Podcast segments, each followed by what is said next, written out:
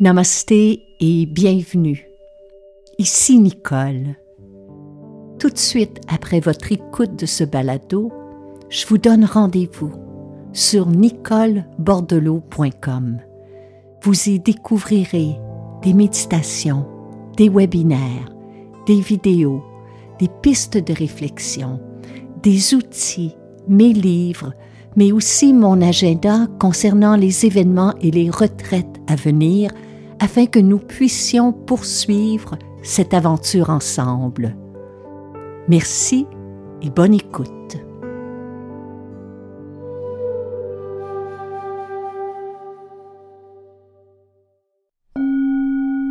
Heureuse de vous retrouver.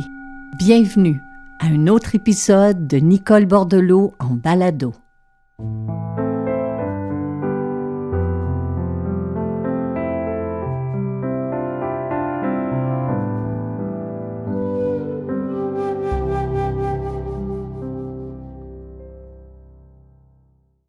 Alors que j'étais à prendre place derrière ce micro, j'ai eu une pensée pour vous. Ça peut vous sembler étrange peut-être parce qu'il y a de fortes chances qu'on ne se connaisse pas personnellement, mais il y a quelque chose qui nous unit. Peu importe où vous êtes en ce moment, peu importe ce que vous faites, peu importe quelles sont les conditions de votre vie, dans quel pays vous êtes, de quelle manière vous avez grandi, de quelle façon vous avez été éduqué, quelles sont vos croyances, vos valeurs, vos priorités. Eh bien, il y a ce lien qui est celui de notre humanité. Et pour moi, ce lien nourrit en moi une, une, espérance face à ce qui est à venir, même si ce qui est à venir pour vous, pour moi, est incertain, imprévisible. Je me dis qu'il y a quelque chose qui nous unit plus profondément que nos différences, nos divergences d'opinion, et c'est notre humanité, dans le sens que nous vivons tous et toutes sensiblement les mêmes expériences. Lorsque je parle d'espoir, vous savez ce à quoi je fais allusion. Lorsque je parle dans euh, d'autres épisodes de la peur ou euh, de la dispersion, de l'agitation, de l'anxiété, de l'inquiétude, de la joie, de la curiosité. Je ne vous connais pas, mais je sais que ces termes-là résonnent en vous parce que vous vivez sensiblement les mêmes expériences que moi. Et si je vous dis tout cela, c'est parce que je veux vous dire merci d'être là. Merci d'accepter ce rendez-vous, de dire euh, oui à cette invitation auditive que l'on vous lance. Merci de nous écrire, d'inscrire vos commentaires sur les différents portails. Il n'y a rien de cela qui est pris pour acquis, parce que justement, nous vivons sensiblement, à quelque part, la même vie. Et aujourd'hui, nous voyageons ensemble ce voyage initiatique qui est celui de la vie intérieure. Et en me préparant pour cette rencontre, j'ai fouillé dans différents carnets et je suis tombée sur un moment dans mon existence où j'inscrivais noir sur blanc mon intention de m'engager sérieusement à transformer ma vie, à faire jaillir le meilleur de moi. Et l'outil que j'avais et qui m'était offert à cette époque-là et qui est toujours sensiblement le même aujourd'hui, fut celui de la méditation, celui d'aller à la rencontre de qui nous sommes dans le fin fond de notre être. Il y a parfois des gens qui me demandent, lorsque vous parlez de votre vie intérieure, est-ce que vous faites référence à votre vie spirituelle? Et pour moi, elles sont synonymes. Il y a un moment où vous, vous vous êtes engagé aussi à prendre du temps pour mieux explorer qui vous êtes intérieurement. Et c'est un peu ce que l'on fait ensemble ici. Donc j'aimerais, pour cet épisode, vous parler de ce moment où j'ai décidé de m'engager de tout mon être sur cette voie méditative.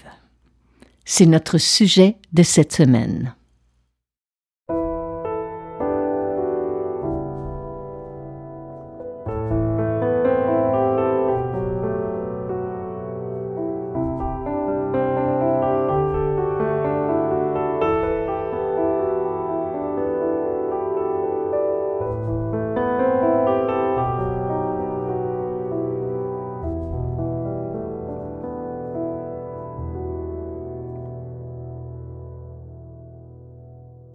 Je ne sais pas si c'est le moment précis, l'épisode que je vais vous partager, mais ce fut sans doute un moment déterminant.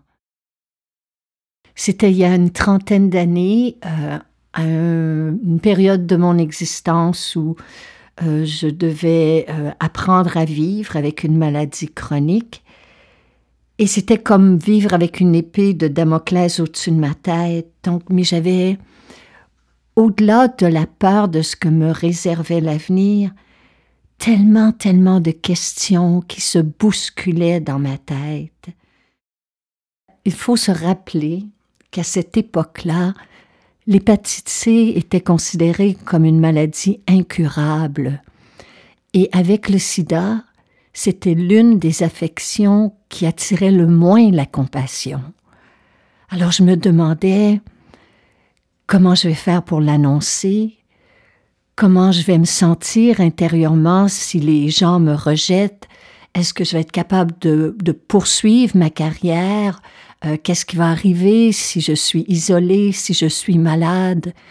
Bref, jour après jour, j'étais aux prises avec ces questions existentielles qui non seulement me volaient mes nuits, mais me volaient aussi petit à petit ma vie au quotidien.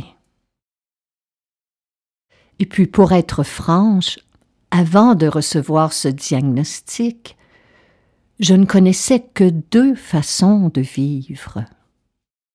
La première, c'était de tout mettre en œuvre, toute ma volonté, tous les efforts du monde pour que ma vie, ma vie extérieure réponde parfaitement à mes désirs et à mes attentes.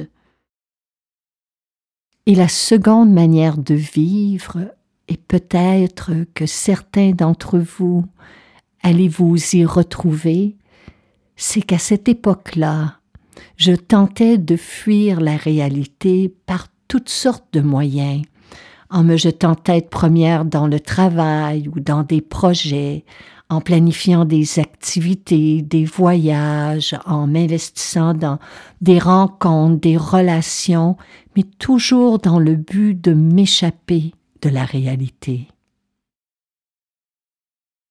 Mais au-delà de ces deux états d'être, je ne savais pas comment vivre avec moi-même, ni comment, surtout, me réconcilier avec cette nouvelle réalité parce que c'est ça aussi la vie, c'est que parfois on ne peut pas fuir le réel.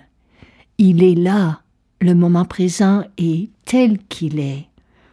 Et nous allons tous et toutes traverser dans notre existence des passages où on va devoir se remettre en question, où on va s'interroger sur le sens euh, profond de notre existence.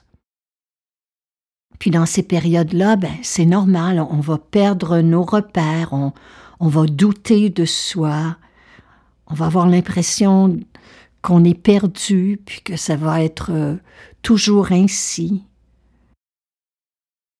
Et la raison est simple, c'est parce que nos stratégies d'évitement ne fonctionnent plus. Elles ne fonctionnent pas devant les passages inévitables de l'existence. Mais, mais si on fait un pas, un vrai pas vers soi, eh bien il y a quelque chose qui peut s'enclencher. Et c'est ce qui s'est passé pour moi. Pour apprendre à ne pas me fuir, alors que je méditais déjà depuis quelques années, j'ai décidé de m'investir plus sérieusement dans cette discipline. Il n'était pas question pour moi d'aller chercher un outil pour calmer mes angoisses ou de faire de la méditation un refuge, mais au contraire, de méditer pour me rapprocher de moi-même, pour ne pas m'abandonner à ce moment de l'existence où j'avais le plus peur. Voilà en gros les raisons pour lesquelles j'ai décidé de m'engager dans la méditation. Et si ça fait partie de ma vie depuis tant de temps, eh bien je pense que c'est parce que la pratique m'aide à m'incarner dans mon corps, à l'habiter, et je suis à l'étape présentement de mon existence où je fais mes premiers pas dans ce qu'on appelle vieillir, qui est, qui est un passage à la fois euh, inspirant, à la fois déstabilisant, à la fois confrontant. Et mon premier défi est toujours celui d'habiter pleinement et de vivre consciemment les bons comme les, les, moins bons moments, les moments qui sont agréables, confortables, et ceux qui sont plus douloureux et plus euh, inconfortables. Puis j'ai dû, au cours des années, faire l'essai de nombreuses méthodes, de nombreuses techniques de méditation, et sans exagération, là, j'ai lu des centaines d'ouvrages sur le sujet. Puis à un moment donné, j'ai réalisé que mon plus grand obstacle était celui de faire trop d'efforts. J'étais prisonnière de ma volonté de bien vouloir faire les choses et j'ai passé ainsi quelques années à m'enfermer dans des méthodes frustrantes, des rituels et des règlements qui pour moi m'agaçaient plus qu'ils faisaient surgir la paix en moi. Et j'ai découvert aussi que méditer, euh, tous les outils que l'on dit entre guillemets spirituels, peuvent devenir des fuites ou de simples divertissements. On peut littéralement passer sa vie à écouter des balados sur la méditation, lire des livres sur le sujet, visionner des conférences, sans jamais prendre un temps pour mettre à l'épreuve ce que l'on lit, ce que l'on entend. Ce n'est pas la méditation qui nous transforme, ce sont les actions qui suivent nos méditations qui suscitent les plus grands changements dans notre vie. La méditation plus l'action égale la transformation.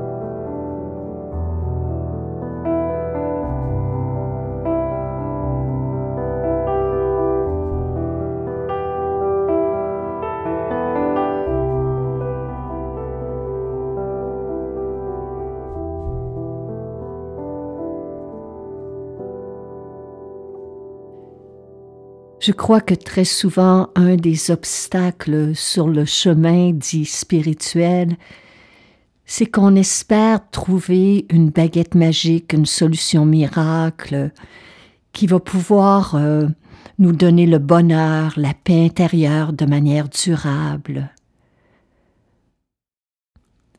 Mais après trois décennies, il n'y a absolument aucune forme de méditation qui n'a fait de moi et de nombreuses personnes que je côtoie des gens zen 24 heures sur 24, 7 jours sur 7. Nous demeurons des êtres humains avec nos forces et nos faiblesses, avec nos défauts et nos qualités. Alors on pourrait se demander pourquoi méditer? Est-ce nécessaire? Parce qu'on en devient conscient.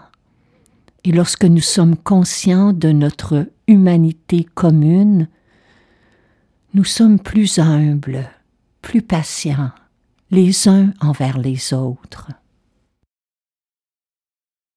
Ainsi, bien que nous méditions ensemble, et bien que je m'exerce personnellement, tout comme vous, à vivre plus consciemment, eh bien je fais encore l'expérience de la colère, de la déception, du chagrin et de la peur. La différence, c'est qu'aujourd'hui, ces épisodes sont nettement plus courts qu'avant, beaucoup moins intenses qu'auparavant, et que j'ai des outils maintenant pour m'en sortir plus consciemment. D'une manière très concrète, je pense que l'acte le plus simple, le plus banal qui soit, qui est celui de s'asseoir un moment avec soi, peut grandement, au fil du temps, au fil de la répétition, créer un changement de longue durée dans notre vie. Il ne faut pas s'attendre à des résultats spectaculaires ni à des transformations extraordinaires. Il n'y a pas de trophée sur le chemin, il n'y a pas d'applaudissements ou de mention d'honneur. En vérité, puis moi, c'est ce qui me fait le plus grand bien. Il n'y a rien à attendre, rien à obtenir. Il ne s'agit pas de méditer pour acquérir une nouvelle compétence, mais pour découvrir une nouvelle façon d'être avec soi et avec le monde. Et c'est là, selon moi, pourquoi méditer. Et c'est pourquoi, selon moi, devrais-je dire, pourquoi méditer est l'une des aventures les plus fascinantes? J'aimerais que l'on médite ensemble sur ces paroles. Un jour, on demanda au Bouddha Qu'avez-vous obtenu en méditant Rien, répondit-il, je n'ai rien obtenu. En revanche, j'ai perdu beaucoup en méditant. J'ai perdu l'arrogance, la peur, la colère, l'envie, la jalousie, le désespoir. Par cet enseignement, le Bouddha ne voulait pas dire qu'en méditant, on n'obtient rien, dans le sens qu'on perd son temps, rassurez-vous. Par cette déclaration, il nous apprend que la méditation ramène l'esprit à son essence véritable, que ce que nous cherchons, ce que nous espérons, est déjà là, en soi.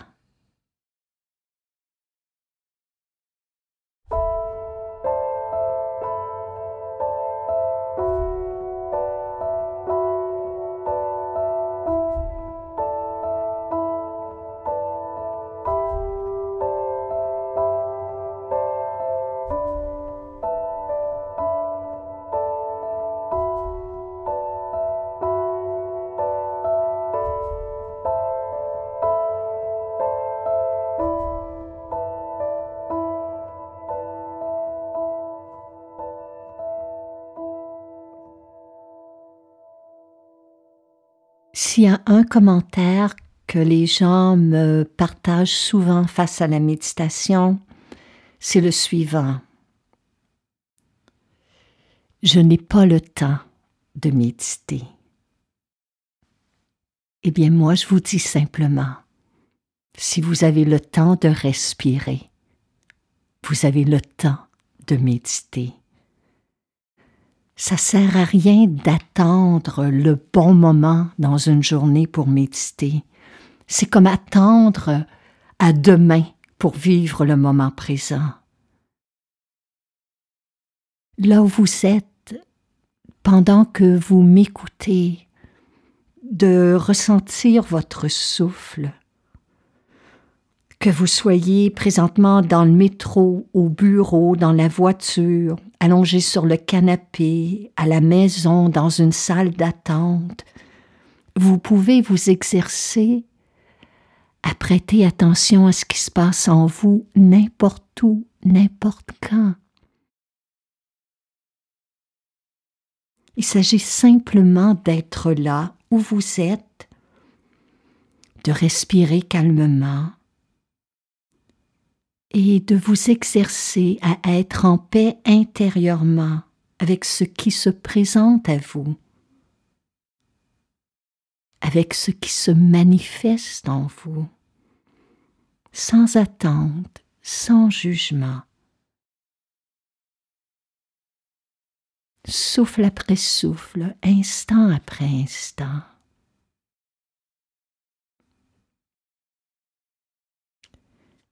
Puis cela dit, il y a des gens qui me diront Mais Nicole, moi j'arrive pas à demeurer immobile, ni à faire le vide dans ma tête. Il n'est pas question d'immobilité dans le sens de la fixité du corps ou la rigidité.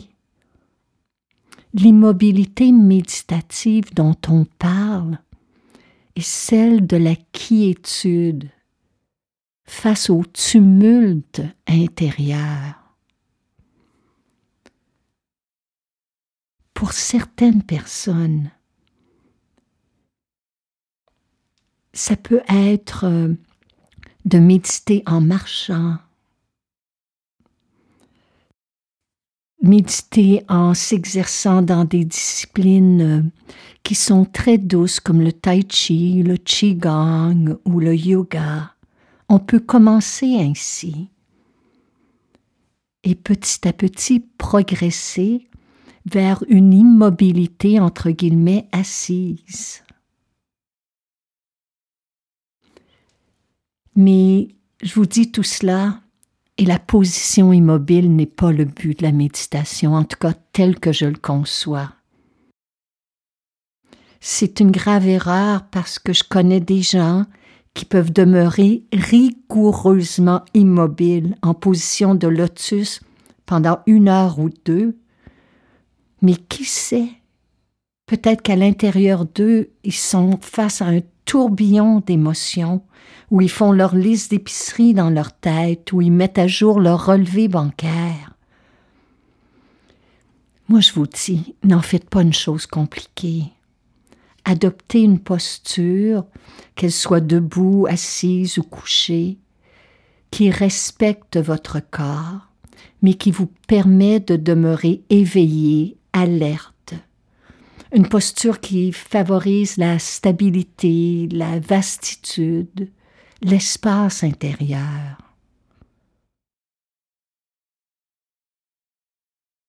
Ce qu'il y a de beau dans le fait de s'arrêter, de s'agiter, c'est que en cessant le mouvement physique, l'esprit peu à peu s'apaise. Il se dépose dans son humanité. Le corps, c'est un lieu, un lieu d'espace,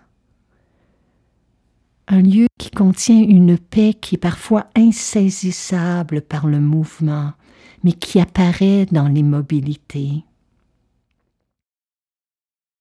Cette partie de nous qu'on appelle pleine présence ou pure conscience est très proche de notre âme. Adopter l'immobilité intérieure. C'est cela que j'appelle passer de faire à être. Un état d'être. Méditer, ce n'est pas faire le vide dans son esprit. Ça n'existe pas. Il y a des espaces entre deux pensées, il y a des espaces entre deux souffles qu'on peut considérer entre guillemets comme des vides. Mais le but ultime, pour moi, c'est qu'il n'y a aucun résultat, aucun état à produire Méditer, dans le fond, c'est se donner permission d'être soi. Et en ce sens, c'est un acte de courage et de compassion. Puis avec le temps et la pratique, vous apprendrez à ne plus vous laisser submerger par vos pensées, par vos états d'âme. Vous découvrirez comment demeurer en contact avec elles, mais sans vous y perdre et vous serez en mesure d'accueillir, de ressentir pleinement ce qu'est votre moment présent. Je pense qu'en ce sens, méditer, c'est vivre plus consciemment chaque instant, chaque expérience. Et quand on y arrive, c'est comme un moment de grâce. C'est pour cela que je dis que c'est une des plus belles et des plus grandes aventures qui nous soit donnée de vivre ensemble. On peut déployer, vous et moi, une attention plus vaste, plus détendue, plus ouverte et plus aimante sur nous-mêmes et sur le monde.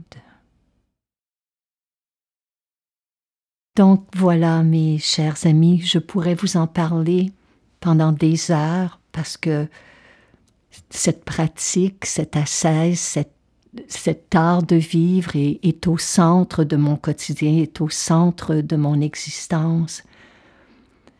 Mais les mots ne lui rendent pas justice. Alors je propose que on prenne quelques minutes ensemble pour découvrir comment méditer contient des forces insoupçonnées, comment on peut s'enraciner ici et maintenant, comment vous et moi pouvons plonger ensemble dans cet état qu'on appelle vivre, être.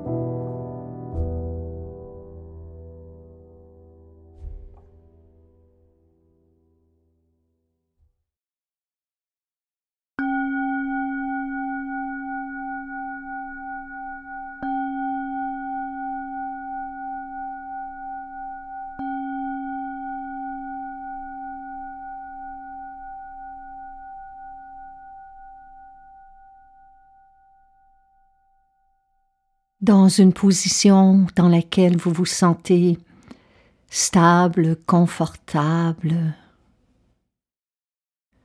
Laissez aller tout ce qui s'est passé avant cet instant.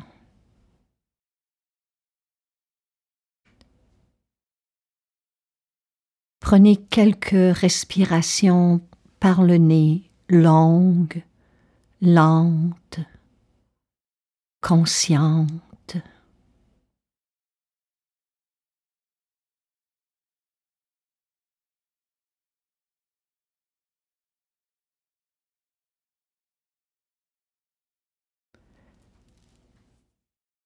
Prenons ensemble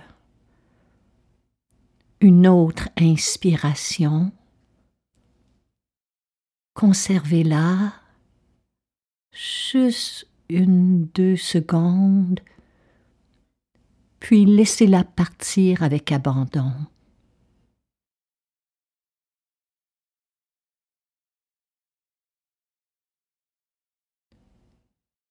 Apportez maintenant votre conscience au sommet de la tête. Pour accueillir les sensations, celles de votre visage, celles de l'air de la pièce qui touche à votre peau.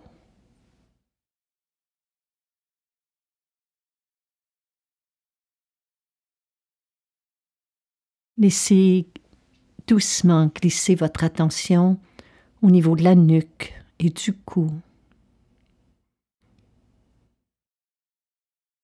Sans changer quoi que ce soit, ressentez vos bras, l'intérieur de vos mains.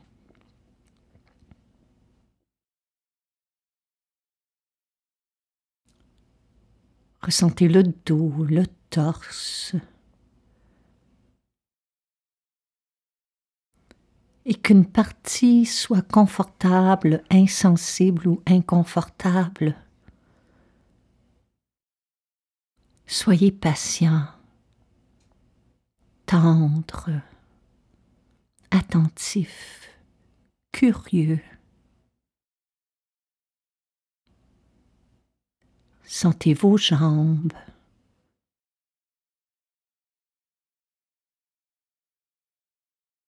Vos pieds. Sentez l'entièreté du corps que vous habitez en cet instant. Les parties qui sont tendues, détendues.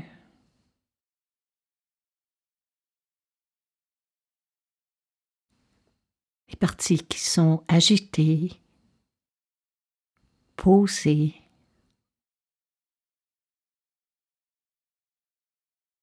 Celles qui sont froides, celles qui sont chaudes.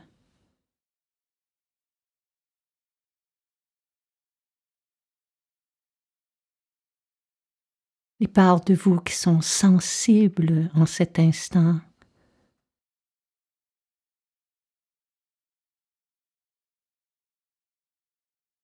Celles qui sont insensibles. Ne fournissez aucun effort. Ce n'est pas une question de volonté,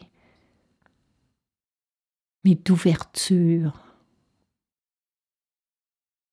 Et ne changez rien à ce qui est là.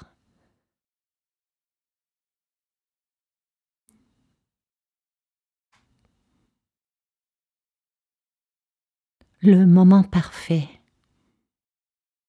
c'est le moment présent.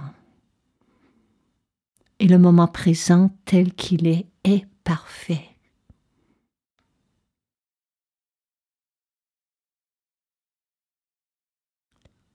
Explorons ensemble la possibilité de nous ouvrir à toutes les sensations de notre corps sans retenir aucune sensation que l'on juge comme agréable, sans repousser aucun inconfort. Simplement faire la paix intérieurement avec ce qui est là avec notre ici et notre maintenant.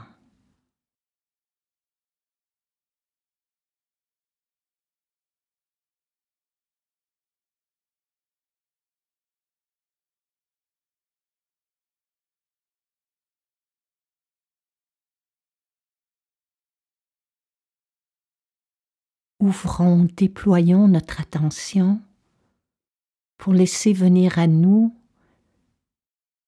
en plus des sensations corporelles, les sons, ma voix, le silence.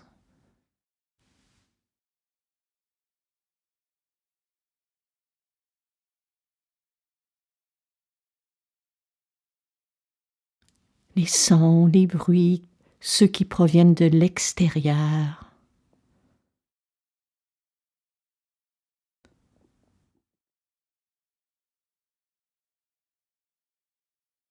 Mais ceux aussi qui émanent de notre corps, de notre tête. Simplement laisser être.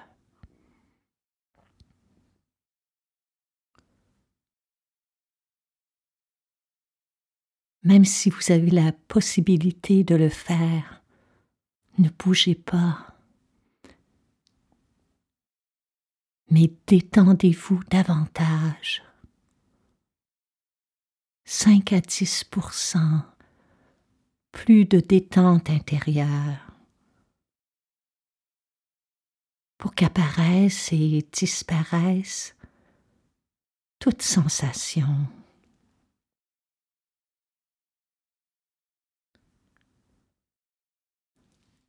Comme des vagues.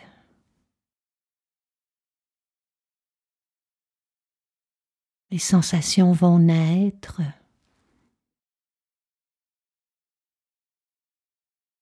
et mourir tout naturellement.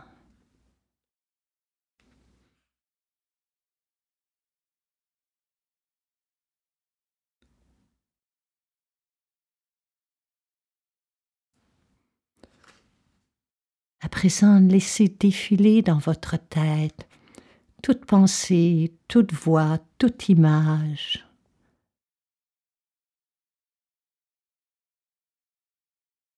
Ne suivez ou ne vous accrochez, ne repoussez aucune d'elles.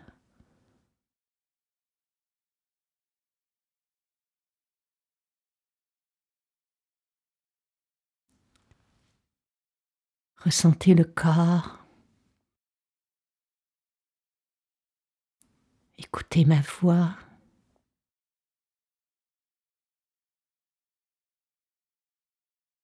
Ressentez le souffle. Percevez le silence entre les sons.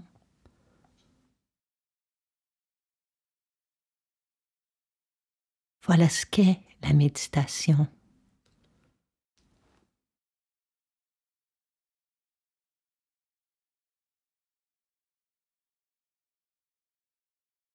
Peu importe les émotions, qui émerge en ce moment, que ce soit l'anxiété, la fatigue, la joie, l'ennui, la tristesse, le calme, ce ne sont que des vagues qui montent et descendent, qui apparaissent puis disparaissent.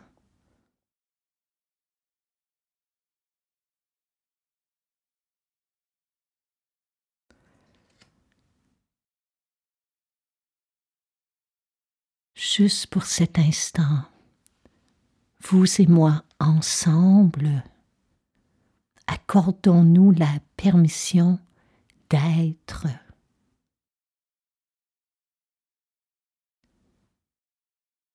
Et accordons cette même autorisation au moment présent et au monde.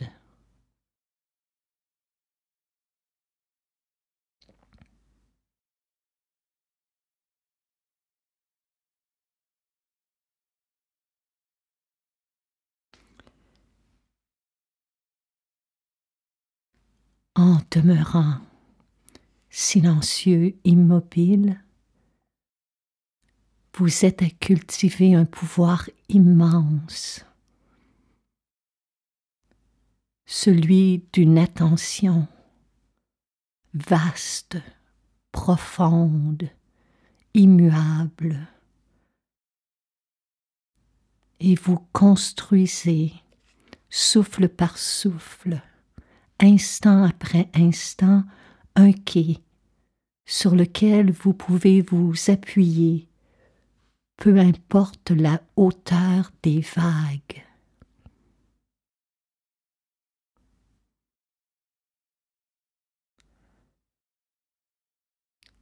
Peut-être en faites-vous l'expérience en ce moment même. La part de vous qui m'écoute, celle qui observe et ressent les sensations, celle qui observe et perçoit les émotions,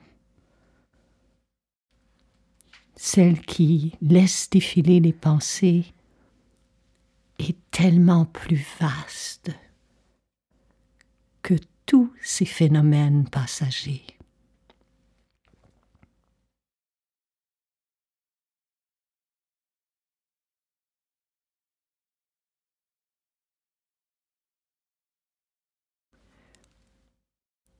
Revenez encore et encore à cette exploration de qui vous êtes en méditation et petit à petit, cette part de vous fera partie de toutes les sphères de votre vie. Je vous invite à revenir méditer avec moi chaque jour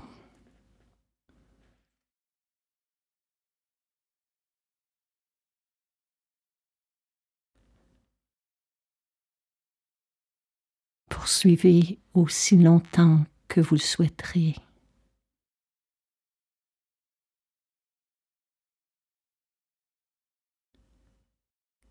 Que la vie vous soit douce. Namaste.